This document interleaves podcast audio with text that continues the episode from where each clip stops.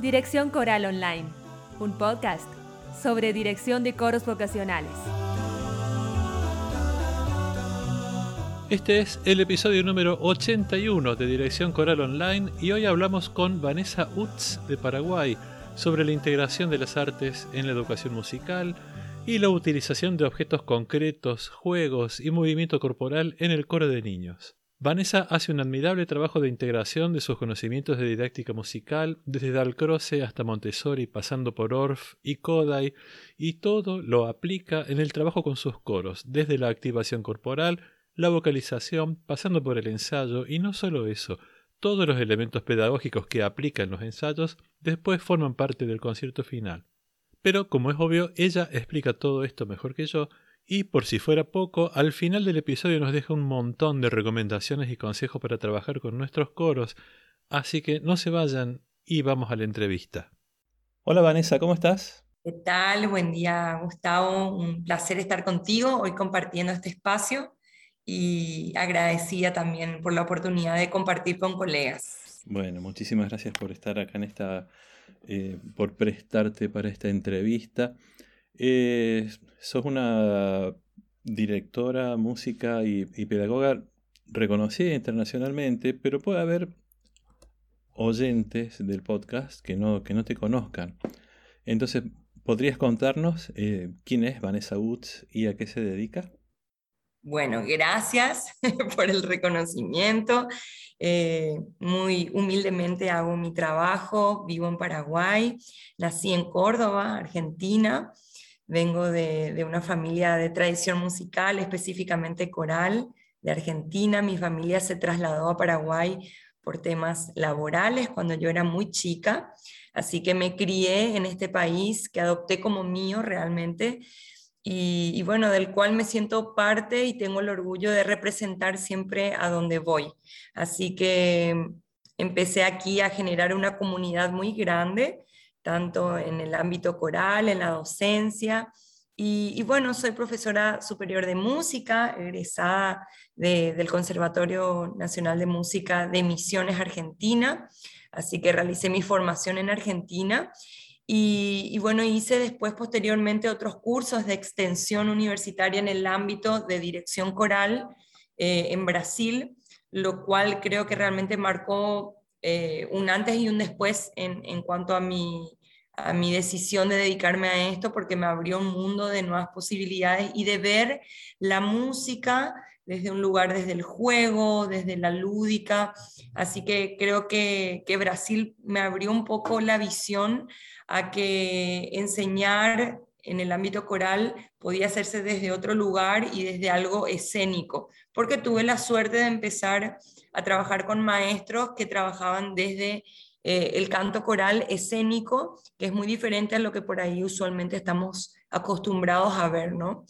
Y bueno, soy licenciada aparte en psicología clínica, eh, me posgradué en educación superior universitaria, en didáctica y en investigación, así que empecé también en el ámbito de la investigación eh, educativa y actualmente estoy haciendo una maestría en pedagogía sistémica.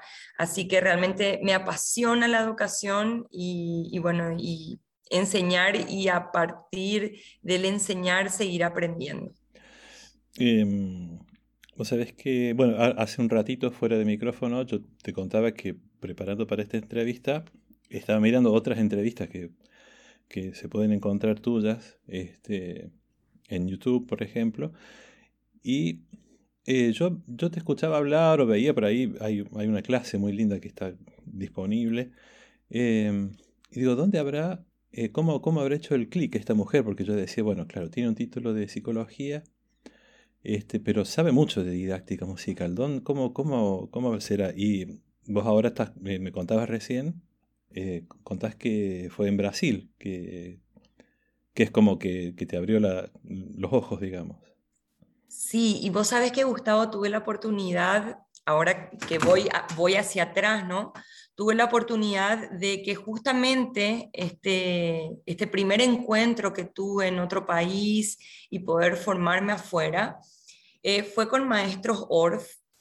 Entonces, eh, fue como conocer otro, otra parte de la música en donde todo se enseñaba desde el juego y casualmente varios de esos maestros en el ámbito específico coral.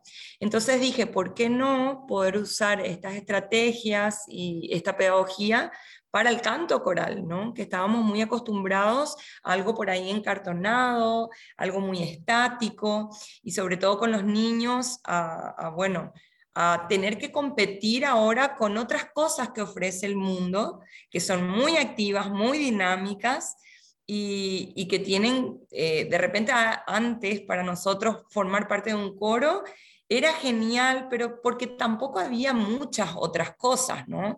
Y hoy tenemos tanto, eh, tanto para hacer y tenemos que competir con la virtualidad, competir con las cosas 3D. Y yo digo, sentarlos a los chicos en un espacio estático es difícil. Entonces, para mí fue ver eh, una pedagogía desde el movimiento y desde la literatura infantil, desde los juegos, desde lo escénico, y pensar el coro también como una manifestación artística de varias artes integradas. Así que bueno, me inauguré con eso, fue el primer año que empecé a trabajar, tenía 17 años, terminé justo la escuela de música con el colegio y a los 18 ya estaba enseñando música en varias escuelas privadas y, bueno, fue ahí mi, como mi, mi espíritu de poder un poco probar, experimentar y, ver si funcionaba aquí y, y, fue muy bueno. Así que ahí empezó un poco mi búsqueda también en otros lugares para ver qué más podía encontrar como para enlazar esto de la música coral en las escuelas. Así que empecé con coros escolares. Bien, entonces, bueno, ya podemos entrar un poco más de lleno en tema. Em, ¿Y qué, es entonces Educarte en Acción? Bueno, Educarte en Acción eh, surge como un espacio musical para la infancia. Se vino gestando en realidad desde hace 20 años porque en, en enero de este año cumplí 20 años de docencia. Como te comenté recién, empecé muy jovencita. Eh, como ayudante primero de mi madre en su coro, eh, luego, bueno, ya me quedé ahí trabajando y así, ¿no? Fue, fue muy de a poco. Y, bueno, y en esta experiencia laboral que tuve, en, tanto en espacios del sector público y privados, em, en enero o en febrero del, 2020, del año pasado, eh, decidí que necesitaba generar un espacio para niños de la primera infancia porque acá realmente no tenemos en mi ciudad un espacio para niños muy pequeños y dije que bueno sería abrir un espacio para niños pequeños que puedan hacer un poco su trayecto musical y, no recibirlos de repente a niños de 11, 12 años, donde nos perdimos toda esta primera etapa y, que no es por ausencia o carencia de lugares donde puedan ir a, formarse eh, en, en estimulación musical temprana. Así que bueno, luego viene la pandemia y la pandemia realmente para mí fue una reafirmación de lo que estaba pensando y gestando, porque me encontré con, con que tenía que de repente generar, generar algo propio. Siempre mi trabajo dependió de instituciones, como te dije recién, gubernamentales, etcétera. Y dije, bueno, tengo que poner mi energía en algo propio y algo que realmente yo sepa y valore eh, el potencial que tiene.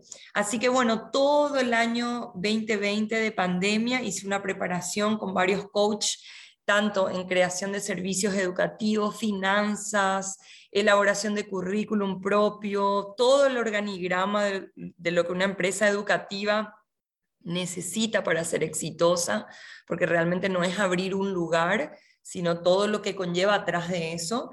Y, bueno, y estrategias también para ver qué público captar y cómo quería trabajar.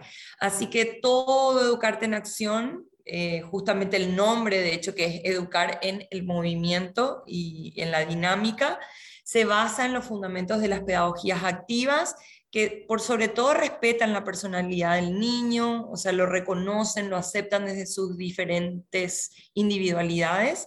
Y bueno, la, la idea un poco era fundamentar un espacio que no tenga que ver con una enseñanza tradicionalista musical, ¿sí?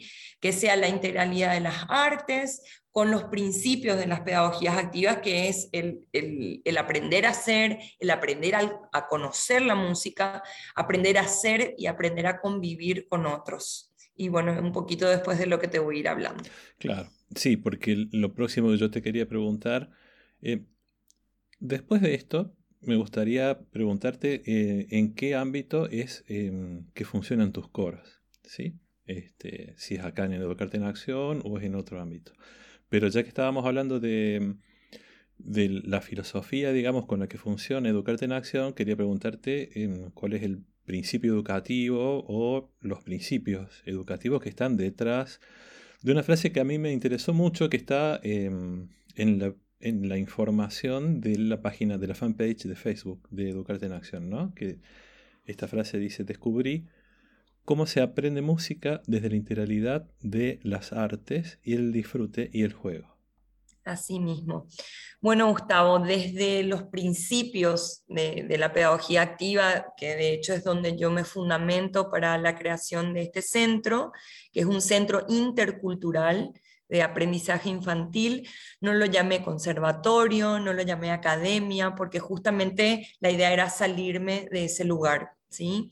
Lo llamé un centro porque quería que sea un espacio que eh, eh, reúna a familias desde la enseñanza activa, que es el aprender haciendo, aprender a descubrir las cosas por sí mismos, a explorar nuevos instrumentos musicales con una idea multiinstrumental, porque aquí, bueno, no enseñamos piano, guitarra, violín, sino que hacemos todo lo que tiene que ver con instrumentos de percusión, trabajamos mucho la cuestión de la vocalidad y la idea era justamente que los niños puedan salir multiinstrumentistas con una noción de varios instrumentos musicales y desde una experiencia colectiva, ¿sí?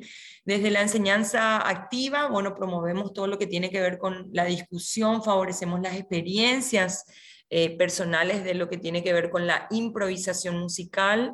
Eh, decimos que no hacemos música, sino que creamos, eso es uno de los fundamentos eh, importantes para mí. Los niños desde los cuatro años están creando sus patrones rítmicos, eh, sus melodías, desde la improvisación vocal.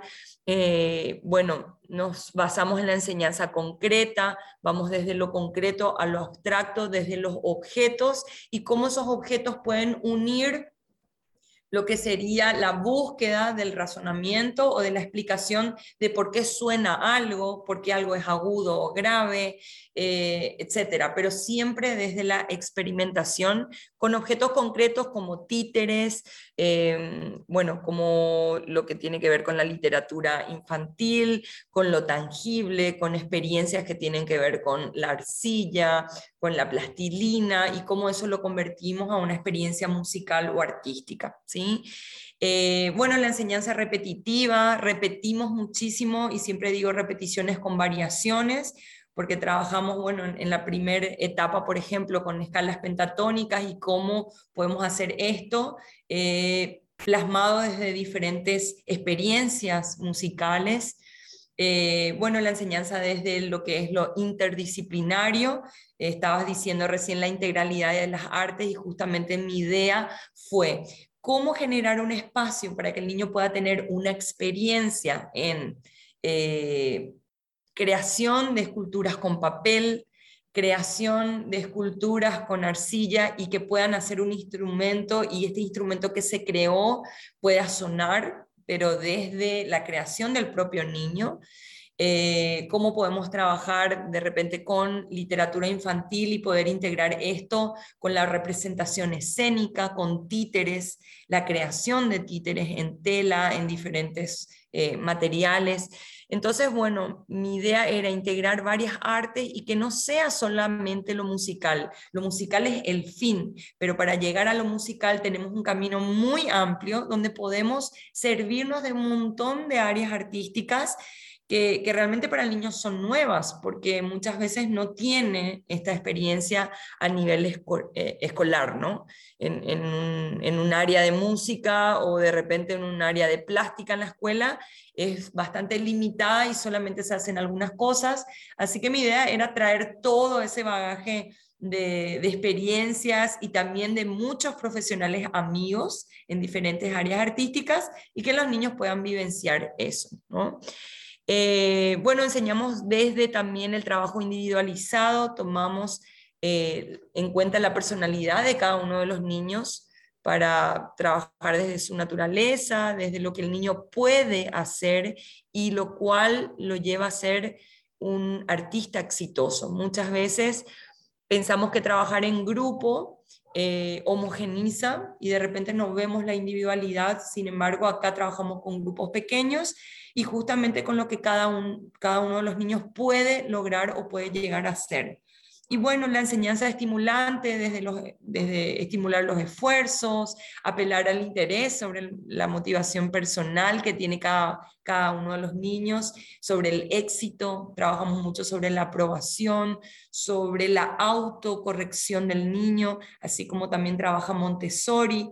Entonces tenemos muchos, muchos materiales didácticos autocorrectivos, donde el niño se da cuenta qué es lo que está haciendo mal antes que nosotros se lo digamos, ¿no? Y que eso que él piensa que está haciendo mal en realidad es un camino para descubrir eh, el éxito o la corrección en alguna tarea.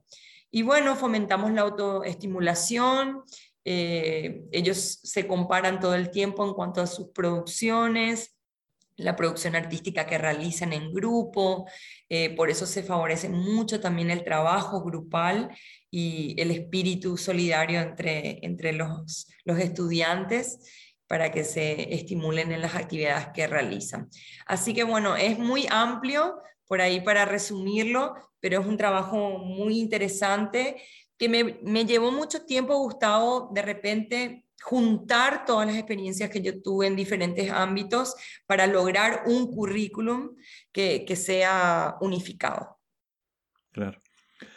Eh, nombraste dos, eh, dos cosas recién la palabra éxito y la palabra repetición, que son términos que no tienen buena prensa. Pero, por ejemplo, eh, la, repetición es la esencia del teatro, ¿no? Y si nos ponemos a pensar, muchas veces creemos que la repetición es sinónimo de tedio, ¿no? O de algo aburrido. Sin embargo, la repetición con variación es fantástica, porque puedo usar una obra y reinventarla un millón de veces de formas distintas. Entonces, ¿cómo puedo usar una melodía ahora para trabajar para trabajarla rítmicamente desde la palabra, desde la lengua materna, desde usar esto que tiene que ver con, con el lenguaje para el niño que es tan importante, eh, usarla en otros idiomas, de repente esta misma melodía, representarla con el cuerpo, representarla con títeres, esta misma melodía ahora recrearla con instrumentos. O sea, es fantástico lo que podemos hacer con la repetición eh, con variación y que los niños sin darse cuenta están repitiendo mil veces algo hasta, hasta que uno como adulto y como docente ve el éxito en eso y para el niño, mientras tanto, es un juego, ¿no? Es seguir haciendo una experiencia con disfrute, porque muchos hemos tenido la experiencia de repetir en el piano mil veces un pasaje y se vuelve displacentero eso, ¿no? Porque es más, carece de sentido. Entonces, cuando uno a esta repetición le da un sentido en sí mismo y la recrea muchas veces, para el niño es algo maravilloso. Ya seguimos.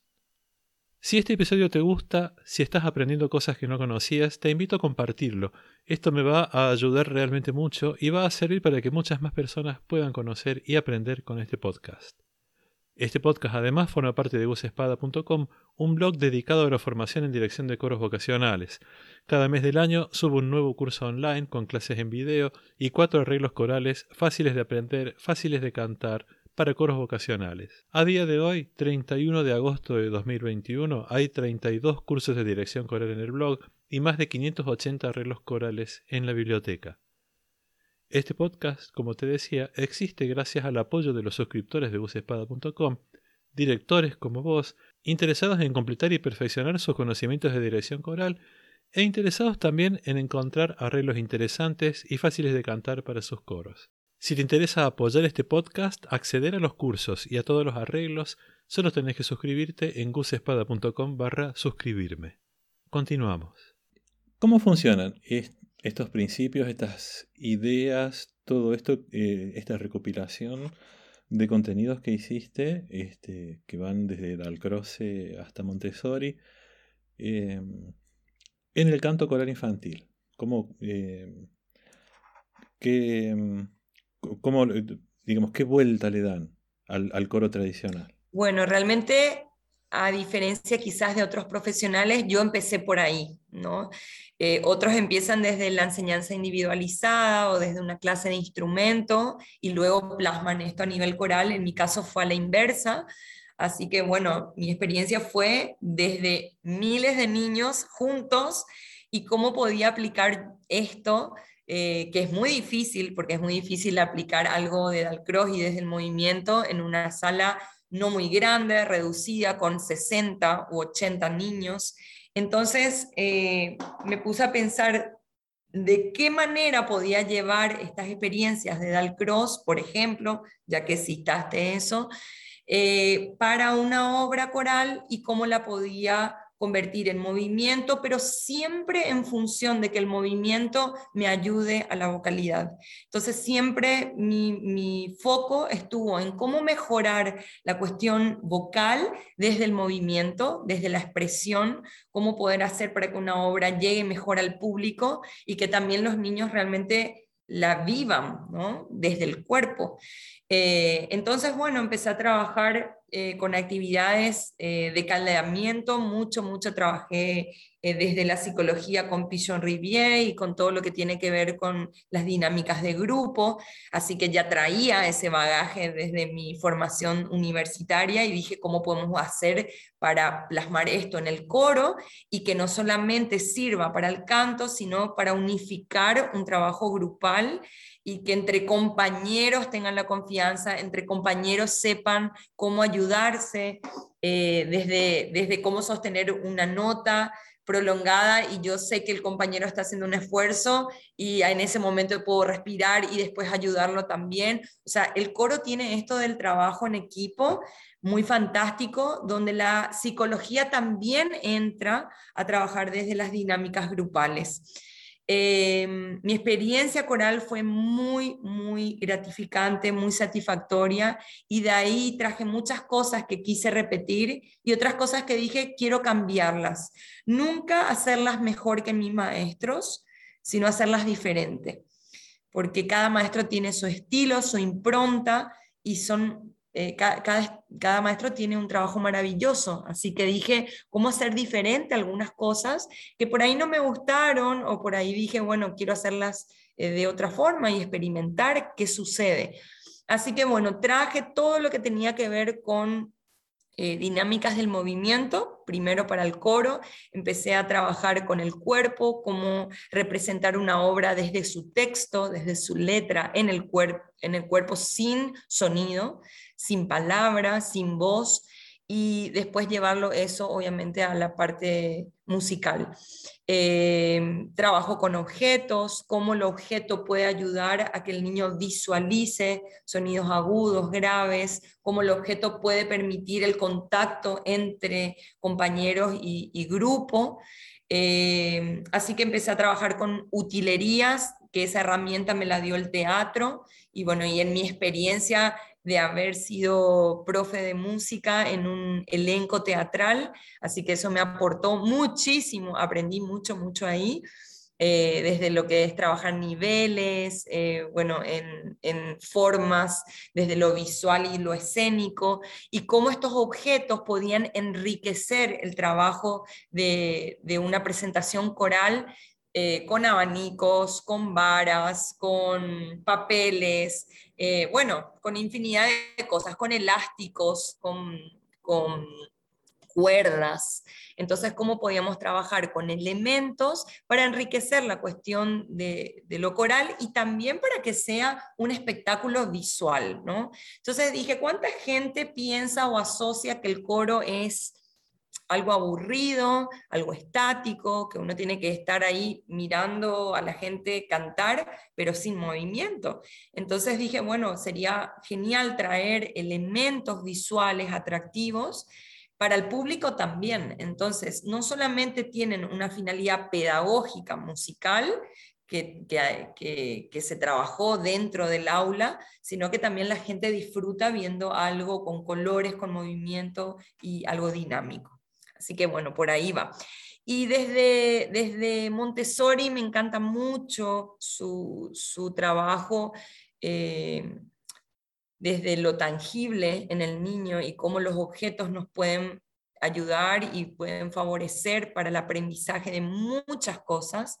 Así que bueno, eh, usé muchas estrategias desde allí también para, para, la enseñanza de la música, desde, no sé, la ubicación de las notas en el pentagrama y cómo el niño puede sentirlas en el cuerpo, saltarlas, moverse y sentir las alturas o las diferentes cualidades del sonido. Eh, trabajé bastante con Kodai y con todo lo que tiene que ver con la fonomimia y con todas las herramientas que nos puede ofrecer esta, esta conceptualización. Y, la lectura, eh, tanto de las partituras también, porque creo que es una gran falencia eh, que tenemos, me incluyo porque al principio no lo hice, de los profesores de coro, que de repente hay niños que pasan años en una actividad coral y nunca leen música. Y es muy notable esto, ¿no? Porque te dicen, pero ¿cómo puede ser que estuviste 10 años en un coro y no, no sabes leer música? Y es muy loco pensar eso, ¿sí? ¿No? Entonces digo, es inaceptable que un maestro pase tanto tiempo con sus estudiantes a nivel coral y no les enseñe esto, que es el lenguaje y es un derecho universal y que todos deberíamos tener la oportunidad de aprender a leer, ¿no? Eh, es como ir a la escuela y hacer una actividad en la escuela y nunca aprendiste a leer en la escuela, o sea, es, algo parecido. Y el, el, coro es, es una escuela, eh, una escuela musical.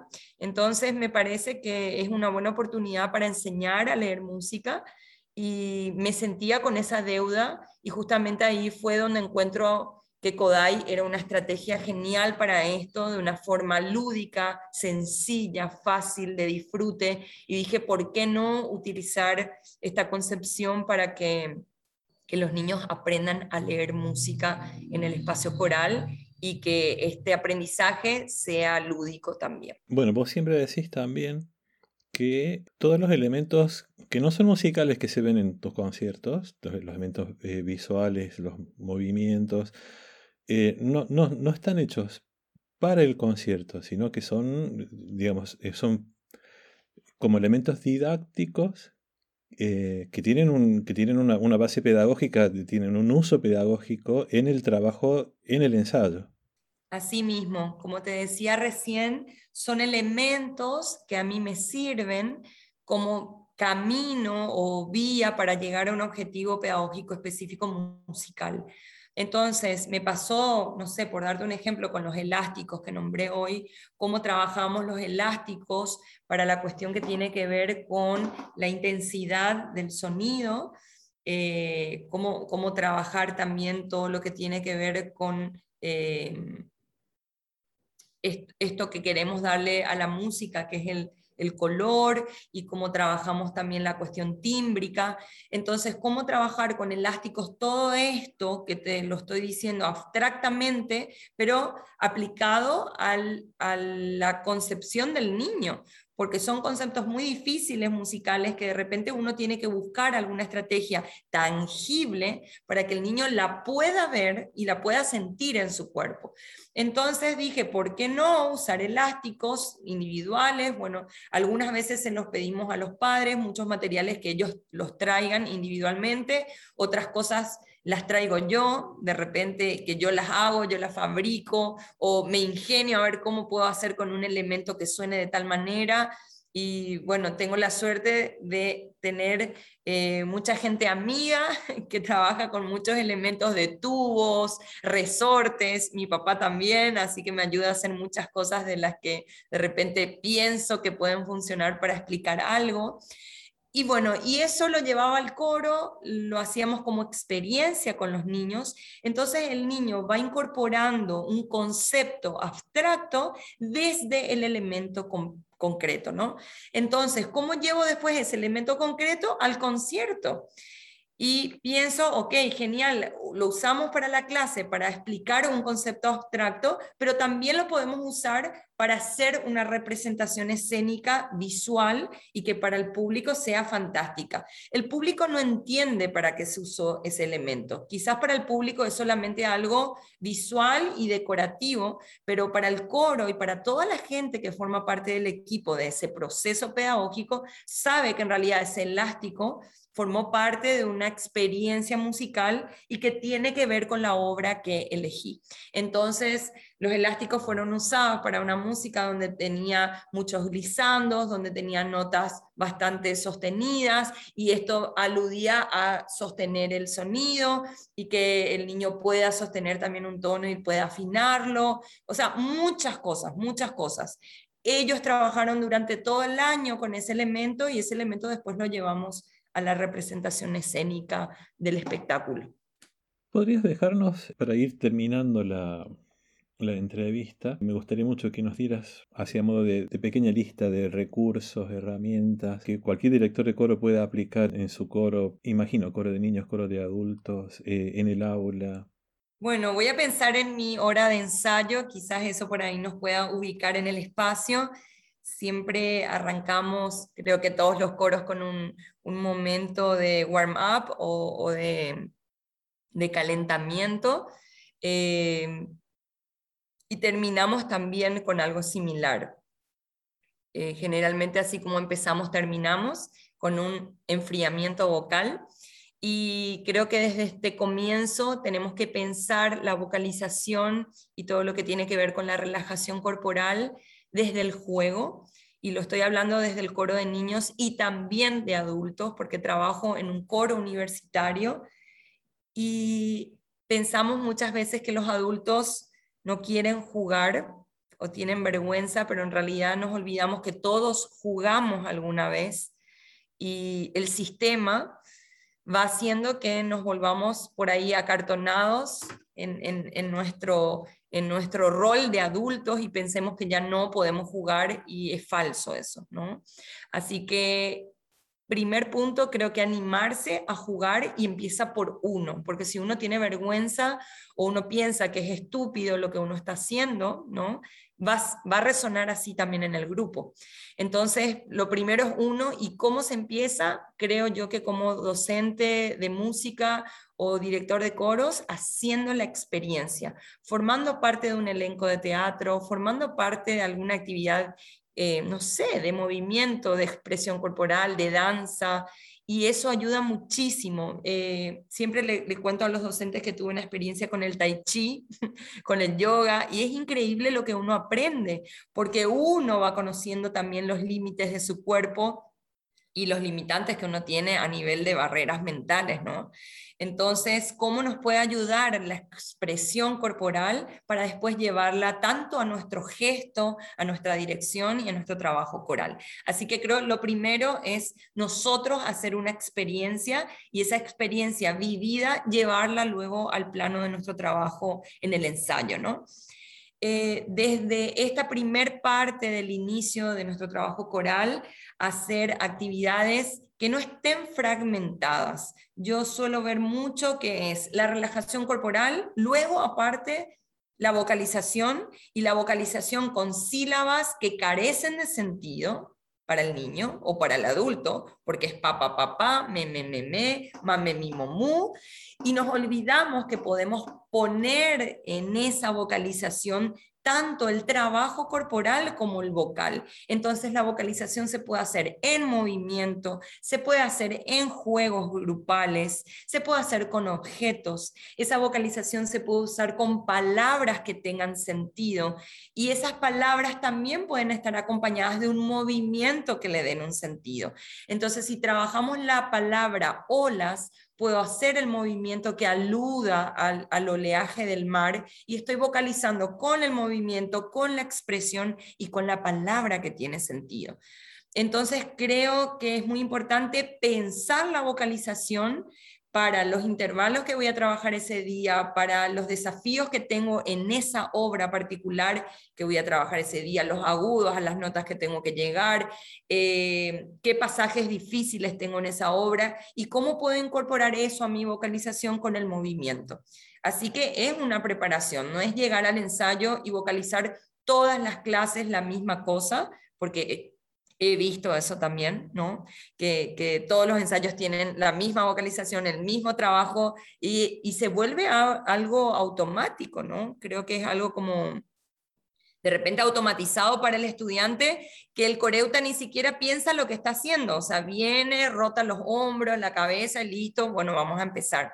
Entonces, si todas las, todas las experiencias corales em, empiezan con un canon diferente todas las semanas, con una melodía sorpresiva todas las semanas, con un objeto nuevo todas las semanas, con una experiencia corporal diferente y un desafío. Hoy vamos a hacer tal cosa, hoy vamos a trabajar con parejas, hoy vamos a hacer nuestra vocalización y nuestra relajación en grupos de a tres, de esta manera. O sea, siempre el estudiante viene predispuesto para algo nuevo. Y yo creo que la curiosidad, Gustavo, es el punto inicial para predisponer a cualquier estudiante y motivarlo para aprender.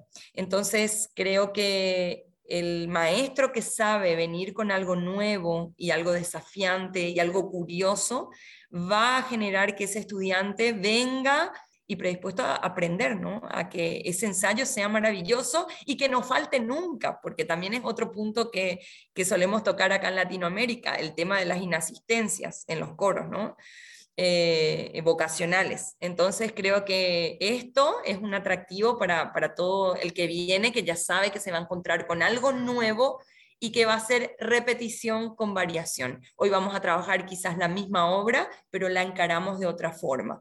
Y bueno, el repertorio, creo que la elección del repertorio es muy importante a nivel coral.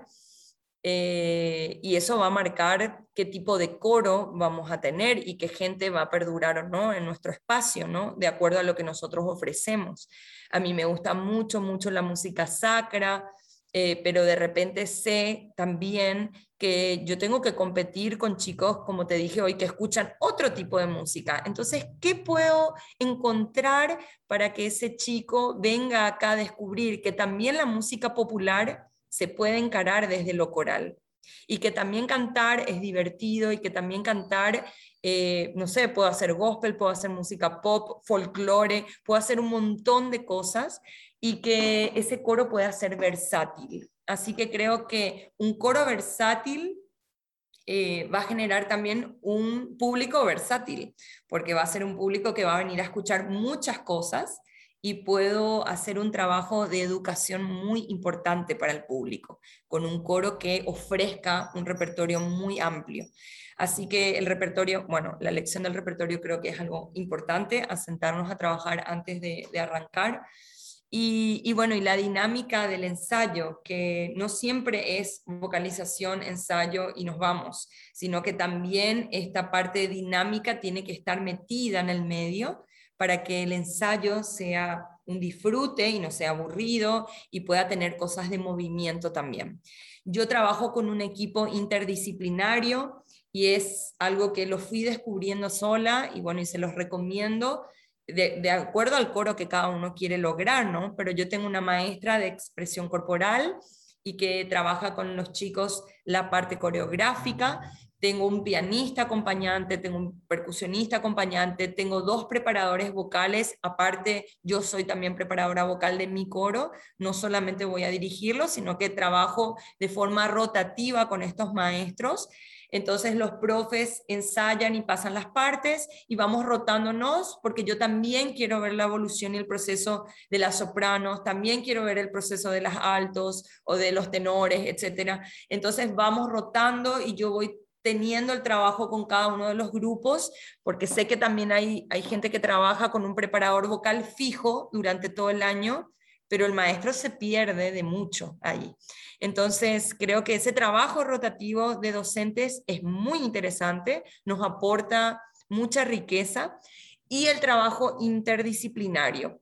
Pensamos a veces que por ser directores podemos hacer todo y no es así, porque hay muchas áreas que no son de nuestro conocimiento pleno, entonces es necesario que un coro tenga eh, un fonoaudiólogo que trabaje conjuntamente, es necesario que un coro tenga alguien en movimiento, es necesario que tengamos instrumentistas acompañantes, porque por más que sepamos tocar el piano, de repente no podemos tocar y dirigir y a veces nos perdemos de muchas cosas.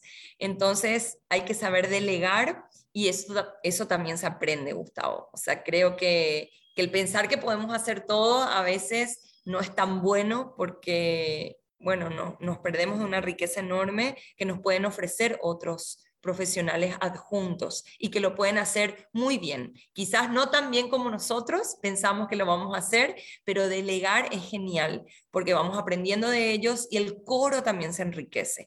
Así que bueno, yo estoy actualmente trabajando con un equipo de ocho profesionales adjuntos en cada coro.